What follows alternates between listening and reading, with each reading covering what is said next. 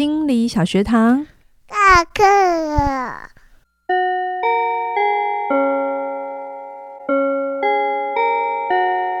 每周五我们一起探索心理学的小知识。大家好，我是嘉玲。大家好，我是班长轩宁。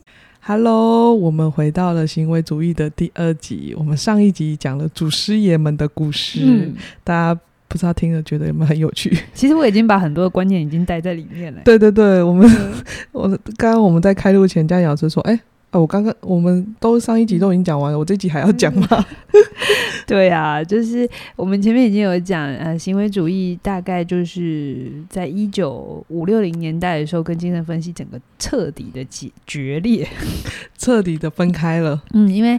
呃，行为主义受不了精神分析，都是很抽象的概念，嗯、太没有办法观察，也都太注重内在了，整个历程就很不科学哈。嗯、所以行为主义其实就是在这一个概念底下，他们坚持研究看得到的东西，甚至他们觉得只有看得到的行为才值得被了解。哦、所以整个行为治疗有三个大变迁。嗯、第一个就最早的，就我们上次讲的 Skinner，它代表的是激进行为主义。激是基础的激啊，进步的激，哎、欸，进步的进。嗯，然后激进，好，他就只研究刺激反应之间的连接，就是生理会有的反应，生理或者是我给你食物球，所以你就学会了什么事。嗯，就是看得到的东西，他不考虑人的变相。好，人的变相就是，比如说你的感觉、想法、心情、价值观这些看不见的，他就都不考虑。他觉得，哈、嗯、Skinner 觉得，只要把设计设计良好，环境都控制好，一切都是可以决定的。哦，就是他他就这么相信的。嗯，那后来呢，慢慢的，呃，第二个。第二个大的变迁就是 Bandura，他开始提出了社会学习理论。嗯，社会社会学习就是我上次有讲嘛，人会观察、模仿，嗯、他就把人的认知、他的想法加入影响行为的因素里头。嗯，嗯，所以就有后来所谓的认知行为治疗，也是我们下一个学派要讲的。嗯，也就是把这个认知的概念加进来。嗯。嗯然后到了二十一世纪啊，呃，又我们上次有讲了一些，比如说他完形、情感的这些东西，哈、嗯，从完全不研究，只研究行为，慢慢的学着加入了认知，然后慢慢的又再加入了情绪，嗯，甚至一些灵修的概念、禅修的概念也都加进来了。嗯、所以行为主主义的第三波的发展呢，就是大家应该有听过，叫做正念减压疗法或正念。正念有没有？这这几年好流行正念，你要正念，正念不是正面思考哦，是正念哦。那、嗯、之后有聊到来讲，然后他的诶、欸、代表人物就是乔卡帕金博士。嗯、哦，我知道蛮多戏骨的科技人，或是美国知名的企业家，还有全球各地很多人都在冥想啊、静坐啊。哦嗯、这一波的崛起，其实就是为了这个，不是不是未来，就是这个正念减压疗法的这个概念。兴起，所以其实那个背后还是行为主义，所以还都有基础的啦。是有基础。我在讲为什么呃冥想、静坐，然后瑜伽是行为主义哈。其实、嗯、对它并不是别的学派，它是行为主义。好，嗯、之后会讲。好，那所以简单的讲呢，我们复习一下精神分析，它讲的就是比较生物决定论。嗯，比如说研究你的性欲啊、攻击啊，他们相信潜意识才是影响人最大的。嗯，但潜意识。看不见哈，那到了人本呢？我们之前谈过的存在主义、个人中心啊、完形治疗，它就是比较人本经验性的主义。嗯，他们强调关系的重要。他觉得一个人的感受觉知才是你今天变成你的原因。嗯嗯，对。但这两个一样还是看不见哈，所以呢，行为主义他就比较强调行动哈。这整个学派呢，其实很多有些人说不定会最喜欢行为主义。怎么说？因为会跟他的生命概念会比较类似，就是行为主义他一直很反对坐在那边一直讨论跟反省。对。不要坐在那里想，不要坐在那里说，别那边一直讨论，这样子一直找原因，嗯、然后发生什么事，他觉得嗯，这样没有很有效率哈。他会鼓励人要采取具体的行动去改变生活，而且他非常强调个人的责任，嗯、当事者要做，他要自己做事情，然后去改变他的生活，而不是等着治疗师来拯救，或者等治疗师来分析。嗯，所以呢，这个学派呢，因为比较可具体、可操作。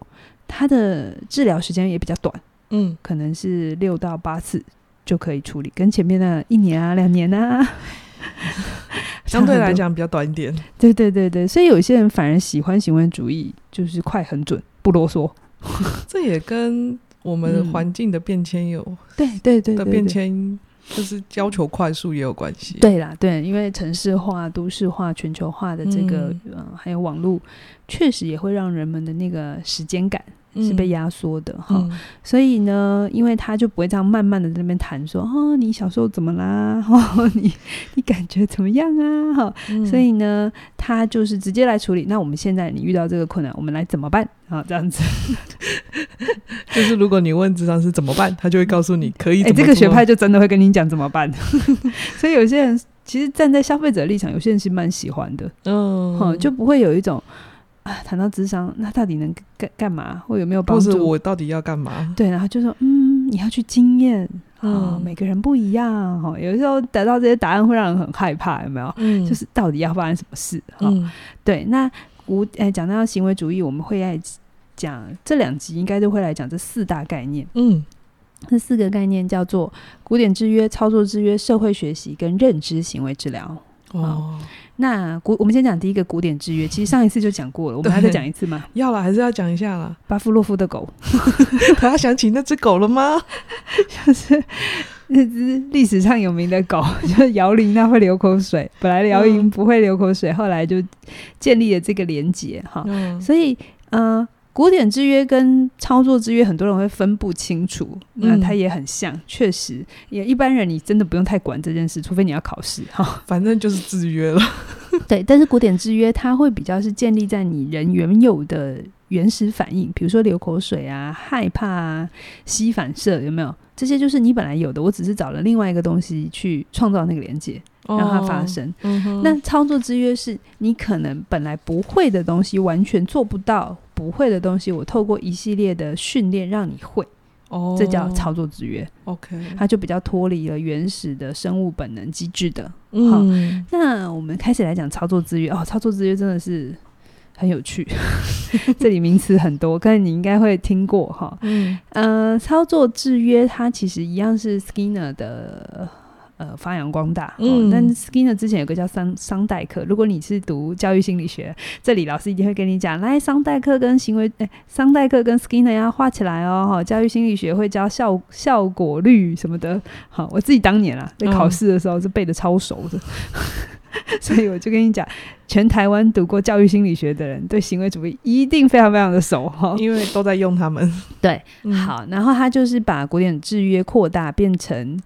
更复杂的行为，那我们就、嗯、我们之所以可以学会开车啊、写字啊、阅读啊、遵守交通规则，全部都是操作制约啊！真的、啊，全部这么的直接。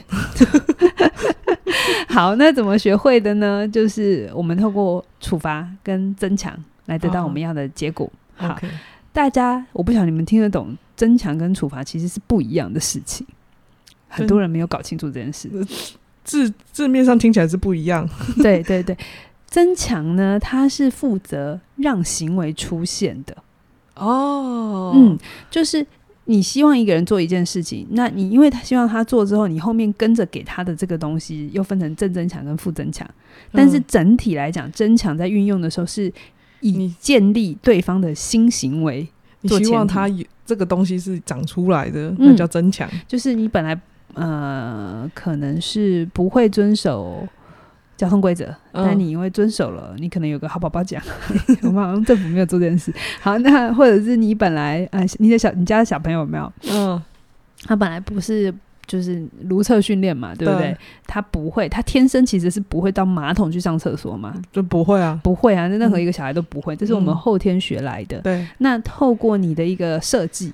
然后让他会做这件事情哦，从本来尿在尿布上，然后开始会去小马桶尿尿，哈，这整个过程就叫正增强哦。那处罚呢？处罚是为了让一个你不希望发生的事情不要发生哦，就是他原本有这个行为，你希望他不要，不要的，比如说说谎哦，乱闯红绿灯，OK，这个行为出来，可是我们希望他不要，OK，然后我们就用一些正处罚或负处罚的方法。让这个行为消失，嗯哼，好，但目的是让你不要出现这个行为，就叫处罚。所以增强跟处罚都各各自有正增强、正负的正负，对对对。嗯、但是，呃，很多家长都以为他在用增强，其实没有，你都在用处罚。我们等下可以细细讲这样子。好。呃，刚刚有讲正增强，就是你你希望他这个行为出现，嗯，好，然后你运用就是他做出来的话，他做到的话，你就给他一个他喜欢的东西哦，然后去增强他。比如说，你希望你的小朋友考试考好一点，嗯，所以他每有认真念书，考试考好，你就给他一百块，这是我家阿公在用的事。那这个。奖金就是正增强物哦，那像是有一些人他会觉得他辛苦了，可能他达到某一个业绩，他、嗯嗯、或者达到某一个目标，就吃一顿好的。哎、欸，对对对对，这也是个增强物礼物，或者是出国一趟。是是是是是是，所以我说每天每天都在用这些事情。OK，对，好，那负增强就是，哎、欸，你希望他做一件事情，可是如果他，呃。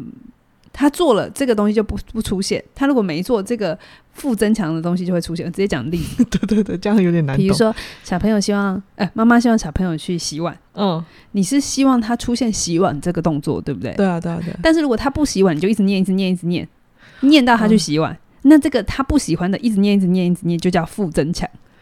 哦，大家可以慢慢理解一下哈。嗯，就是我们还是希望他有洗碗、洗碗这个动作，但是我们不是他做到了，然后给他奖励，但是是他还没做之前，我们就先念念念念念念念念念。但如果你希望他做，可是他如果没做，你就处罚他。其实你其实是不会让这个件事情越越常出现的。听听懂吗？他这里有没有觉得有点混乱了一点？这为什么教育心理学一定要读这个？就是。这整个过程真的是养成一个人很多规则的过程哈。嗯，刚刚就正增强跟负增强，正增强跟负增强都是希望一个人建立一个新的行为。嗯，好，那正增强是给你喜欢的，负增强是拿掉你不喜欢的。只要你做这个你不喜欢，就会被拿掉。OK，好，就是就是不要被碎念啊，或者是可以你做了就不用加班啊，好，哦，这种东西好。那处罚是什么？处罚就是透过给你一个。一件你不喜欢的东西，或拿掉一个你喜欢的东西，来让某件事情不出现，就叫处罚。嗯，比方说你不喜欢小朋友说谎，OK，你说谎的时候就叫他罚跪，就你你要他拿掉这个行为，但正正处罚就是给一个他不喜欢的东西。哦，到这里还还 OK 吗？快快快快快要满了，快要满，我的脑袋快要满。不会啊，这里我觉得好像跟前面有点打。打架了，好，没关系，我慢慢来。其实是行为主义是操作定义非常清楚的一个学派。我对当年在学这一段的时候，我就觉得哦，好好背哦，就是清清楚楚的这样子。然后考试假考这一段都很好回答。那你考那什么存在主义啊、完形，就是一种抽象的概念。好，啊、就是你希望他不要做一件事情，但他如果做了之后呢，你就给他他不喜欢的东西，处罚啦，嗯、呃，罚写啦，打他啦。嗯，哦，这就叫做正处罚。OK，正处罚。那负处罚就是你剥夺一个他喜欢的东西，让他不开心。比如说他说谎，你就不准他看电视，看电视他喜欢的拿掉。哦，OK，好，好懂。这你应该也偶尔会做这件事吧？哦、有时还蛮长的。所以父母亲天生就会处罚跟增强小孩，处罚用的蛮好的，因为我们也是这样被带大的。对啊，哦、所以就是呃，因为他做了一件你不喜欢的事情，然后你拿掉他。的某件他喜欢的东西，来借此达到效果，但是目的是他不做这件事，嗯、就叫处罚。OK，好，这样理解了。嗯，比如说小朋友不收玩具，玩具，哎、欸，可是那是希望他做哦。嗯，你希望他不要把玩具到处乱丢，只要他到处乱丢，他做了这件事情，嗯、你就不准他看电视。哦，这就叫付出处罚。嗯，OK，好好，好，那呃，我来考大家。看看你们那个有没有通？嗯，我现在考一下啊。如果你交违反交通规则，不管你闯红灯啊，还是没戴安全帽啊，什么，就是违反交通规则罚你钱，这件事情是正处罚还是负处罚？我第一时觉，我那时候看到的时候，我就歪着头。嗯，为什么？大家可以想一下哦。你觉得是正处罚还是负处罚？正处罚是给你一个你不喜欢的，负处罚是拿掉一个你喜欢的。就是他拿走我的钱呢。对，所以拿走你的钱是正处罚还是负处罚？我喜欢钱啊，所以他是负处罚。OK，嗯，就是我不拿走我的钱，我就不能去做你喜欢的事情。OK，还是负处罚？OK，正处罚就是把你抓去关，但 没有那么严重。好，这样大家有没有更立体的懂了？在我们生活中，这些事情都在出现的，每天每天都在出现。哈、嗯，对。那其实增强啊，研究显示，哈，现实也是，就是增强一定比处罚好，因为大脑听不懂不要。其实这真的是我整个教学，还包含我自己的生命经验。嗯，我以前也常常只要会说我不要这个，嗯、我不要太累，我不要你对我凶，我不要。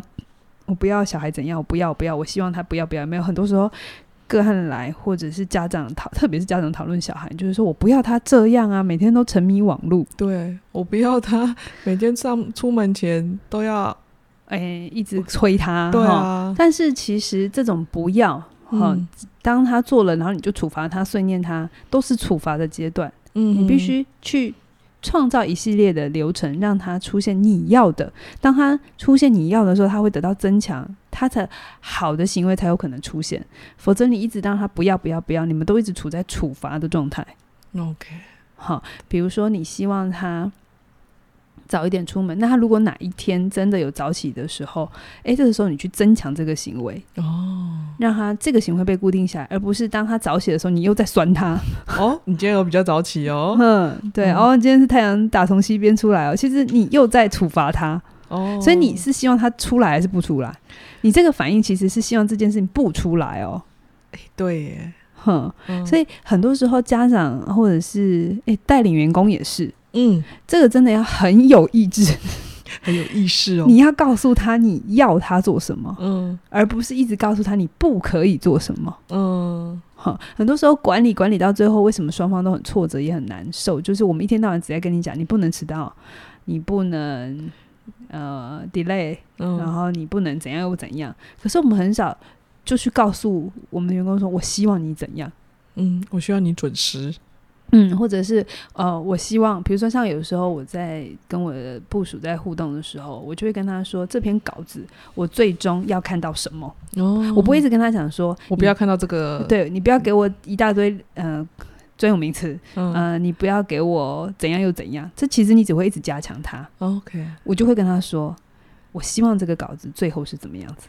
OK，带人跟带小孩好像很相连哦。对。对，要直接跟他讲你要什么。嗯、就像小朋友，很多时候我们从小都会看电视嘛。现现在应该是没这个问题，应该是低头低太久，就是反正就是看会发光的东西。对，看小时候我们靠电视靠太近，爸妈一定就是说你再看，你再看眼睛就瞎掉，有没有？哦，这句话好好熟悉哦，我我很熟。我想现在的小朋友熟不熟？还是会吧。嗯嗯。那有的时候我们在讲说你再看太。再靠近你就瞎掉，其实这个还是个负处罚。嗯嗯，就是就是就是就是处罚。嗯，但是你如果跟他讲说，哎、欸，我希望你好好的坐在沙发上面，嗯，然后就是呃，如果你遵守，我就给你吃布丁。这是来来来，这是什么？正增强还是负增强？当然是正增强，给他喜欢的东西。那如果你不遵守，好，你没有做到在沙发上看看东西。看电视的话，嗯、那我会担心你的视力，所以我就会把电视给关掉。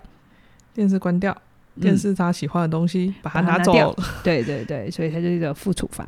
嗯，OK。所以其实好的呃互动，其实是要去说你要什么，OK，哦，而不是一直在强调你不要的东西，因为你就会一直强化这件事情。嗯，你的语言本身也是一个增强物。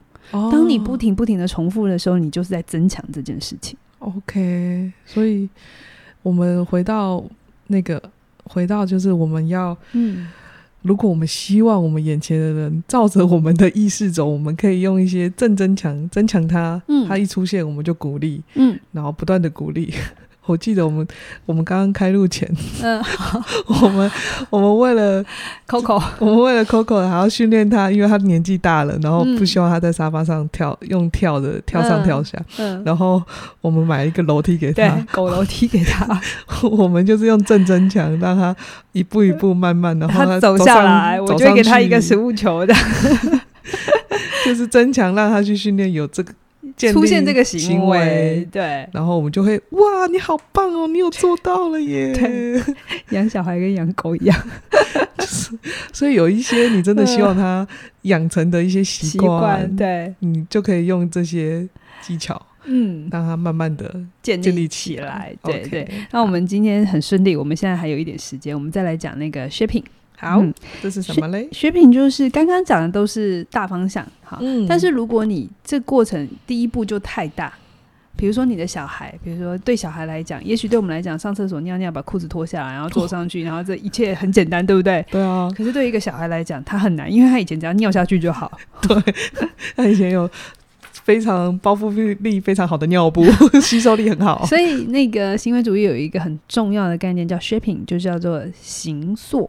Shaping 就是 S H A P E，就是一种帮你雕雕雕雕成这个样子。OK，好，就是把你想做的事情拆解成小步骤哦，然后每一个做到的时候给你小奖品、小奖品，然后最后你达到。其实很多畅销书都在讲这个概念，嗯，比如说什么原量哎原子习惯啦，嗯，最小阻力之路啦，就是如果你懂的话，你就会知道那背后就是行为主义。对，好。那比如说呃，把把你想要他做的事情拆小，比如说，我们就拿小朋友尿尿这件事情哈，欸，你是怎么拆的啊？我是怎么拆的？你说那时候，嗯，那时候开始要借尿布，就是跟他一直讲说，你有想要尿尿，可以先跟我讲，嗯，但是他尿下去，我也不会骂他，嗯，就是慢慢。所以他第一步就是有尿尿跟你讲，要感他感觉到，拉他说，你如果感觉到有想尿尿，你就跟我讲，要讲要讲。他，或者是他尿下去的时候，我就会说，就是这个感觉，你。就有要尿出来，你就可以先跟妈妈讲。你刚刚就是正增强哎，就是你要他做这件事嘛，对不对？但他做坏了，我还是要说，你要跟我讲。就是记住这个感觉，你要他他做这件事，而不是说你尿下去，我要处罚你。呃，你没有阻止他尿尿这件事，你反而是跟他讲，呃，尿尿前的那个感觉就是妈妈要的感觉，你增强那一块，对对，没有，然后跟妈妈讲。对，对，然后他不会得到，就算他没有做好，他也没得到一个处罚嘛，没有就会被骂。我们小时候就是尿下去没有讲一个一个宰惨，对 对，所以这就是一点点小小的差别哦。行为主义没有很复杂，它就是在每个小小的环节聚焦你，聚焦在前面还后面。嗯，你要他做的，还是你一直关注在你不喜欢的？可是你其实一直增强他，然后你又希望这件事拿掉，但你又一直增强他。你又是看着他，好，OK，所以就是那个啊、呃，他在尿尿前啊、呃，就算他尿下去，也跟他讲说，你刚刚前面有想尿尿那个感觉，可以跟妈妈讲，嗯，这是第一步，对啊，那下一步呢？就是他开始会讲了，嗯，哎呀，你又把他带到小厕所前？没有，我把小马桶拿到他面前，OK，我先把，因为要去厕所还有一段路，嗯，就是。距离没那么近，我就会拿在他的玩具区的周围，OK，让他知道呃有马桶这个东西，有马桶了，对不对？可以去那里了，可以去那里了哦。所以后面的动作可能是你帮他做的，脱裤子啊、尿尿这些。对对对对。好，那接下来你有没有再跟他讲说，哎，马桶在这边，你可以自己脱裤子？哎，对，嗯，就是等到他真真的都可以在我帮他脱完裤子，然后他在马桶上尿完之后，他知道这里是可以尿尿的地方。对对对对，他已经都顺利的在那里都会尿了。那他就会开始，你可以自己慢慢把你的小内裤脱掉，外裤脱掉，嗯，然后他就会，小朋友很有趣啊，就是你跟他这样讲，他就会一直很想要自己尝试自己做，嗯，我就说小孩是自己想要做的，他自己想做，那你也不要觉得他比较慢，反正过程中一定会有一些人他来不及什么的，那就是让他说没关系，我们下一次增强你希望他出现的，下一次你再早一点点。嗯，早一点点跟早一点，我们来小马桶，然后把内裤脱掉。所以你都会一直重复的是，你希望他就算这次做不到，但你会一直讲说下一次早一点。你会一直讲他，你希望他做的，而不是一直 focus 在你怎么尿下去了。对，好，是真的是小小的差别。为什么教养最后差天差地别的人格？哈、嗯，有时候就真的是那么微小的，也许没有巨大的创伤。嗯。可是这些不经意的互动，嗯，反而有时候就真的会形塑一个人的思考，嗯，所以像这样子，就从呃尿尿讲，然后自己脱裤子，然后慢慢的会在这边定点了之后，我知道他现在还会去拿卫生纸，对不对？就是他看着你，他会会自己去学习你接下来他会有什么行为。基本上我们帮他，他尿完之后就会帮他擦屁股啊，然后。当他自己会脱裤子的时候，他自己就会去，你也不用跟他讲后面要擦屁股，他就自己会去拿卫生纸。嗯，然后他也就会知道裤子要穿起来。就后面这一段会前面很顺利，后面就会越来越来越短，越来越顺利，你就会发现他会一个流程的全部做完了。这就叫 shaping。哦，嗯，然后你看嘛，本来就是他尿完之后是你拿小那个尿壶去倒掉，对不对？对啊，对啊。后来我发现他整串之后，他也会，比如说你不在你，他就会尿完自己尿完。阿妈说他自己尿完整套全部做完之后，也把裤子穿好之后，拿着尿壶说：“阿妈，我尿尿。”这样子。对对对对。然后阿妈吓到，对，就突然间，哎，你怎么都会了？嗯、啊！但是他就是在一个瞬间，突然间这个行为就成立了。对，可是爸爸妈妈，你不要顺。觉得说，哎、欸，最后都是要尿尿。你在第一次就要他做完所有的事，裤子脱掉，裤子穿起来，然后擦屁股，然后把那这太多，他会受不了，他会记不得，嗯、而且会很挫折。嗯，所以你就是一步一步的，他做会了前一个阶段了，再到下一个阶段。嗯，对小朋友温柔，对自己要更是温柔。我看到很多人要建立一个新习惯，嗯，比如说，嗯，公众表达好了，蛮多人希望自己可以在呃众人面前可以侃侃而谈，嗯，所以他就会很希望自己。呃，上台之后就要能做的很好、很流畅，就跟比如说像我们这行吃饭一样，就是反应都很迅速这样。嗯、但其实你真的这就跟小孩马上就要他第一次就拿把尿壶拿去倒掉一样，一样的难。哦，就是你必须很慢很慢的，先让自己可以跟一个两个人讲话不会紧张，OK，可以顺利的讲出你想讲的。嗯，然后再来变成三个四个，然后本来是熟的，嗯、呃，大家都好朋友，可以。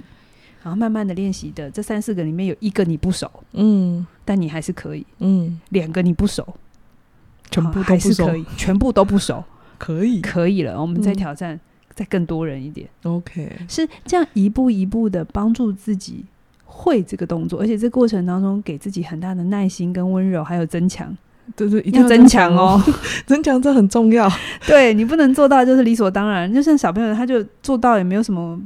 欸、那个增强不一定要给食物啊，或者给具体的，嗯、就是有时候鼓励也是，嗯，或者肯定自己也是，这都是一个让你这个行为可以被固定下来的很重要的机制。嗯、哦，我知道很多人很不会对自己好，就是觉得做到都应该，做不到就是活该。那这样子，我们可以好好的对自己好一点。嗯、如果我们真的希望这个习惯被建立起来，对对对，所以、嗯、呃，就是像我自己，其实专业的养成也是这样子啊。就是也我也不是一开始进去就是五十分钟谈到底，然后我应该吓死。嗯、我们也是在课堂上，老师先让我们练习，跟同学跟同学练习，然后老师会示范，然后我们也会看、嗯、哦，第一句要讲什么，哦、他讲了什么之后要接什么，这样子、嗯、很有逻辑系统的概念，然后慢慢的养成这些。习呃专业，嗯，然后到现在你会觉得哎很流畅，可是那个过程其实真的是要十几年。我记得我当年还很菜的时候，就觉得哦为什么做起来很卡？嗯、然后我那时候就天真的去问了我的督导说，哎，请问一下要多久才会很顺畅？嗯、我猜就我觉得可能就是几几几年几个月的时间这样子。然后我的督导就跟我说，嗯，十年十年之后你会觉得好一点。然后我想十年这么久，然后心我那时候就会心想，嗯，以我的聪明才智哈。从小考试都没有什么困难，应该很快吧？嗯，十年过去，我发现真的 只有好一点，只有好一点，只有起步，还在学。OK，嗯，对，所以。嗯 shaping 啊，正增强、负增强也好，这些东西都是要用 shaping 的过程，慢慢慢拆解的建立起来。就像我们学语言一样啊，我们也是从 A B C D，啊，对对对对对对，一点点一点点的去建构起来，是不要想要一步到位。对，然后你讲会一句话，像我就觉得你女儿也是嘛，她讲出一句完整的句子，我们都会给她拍手。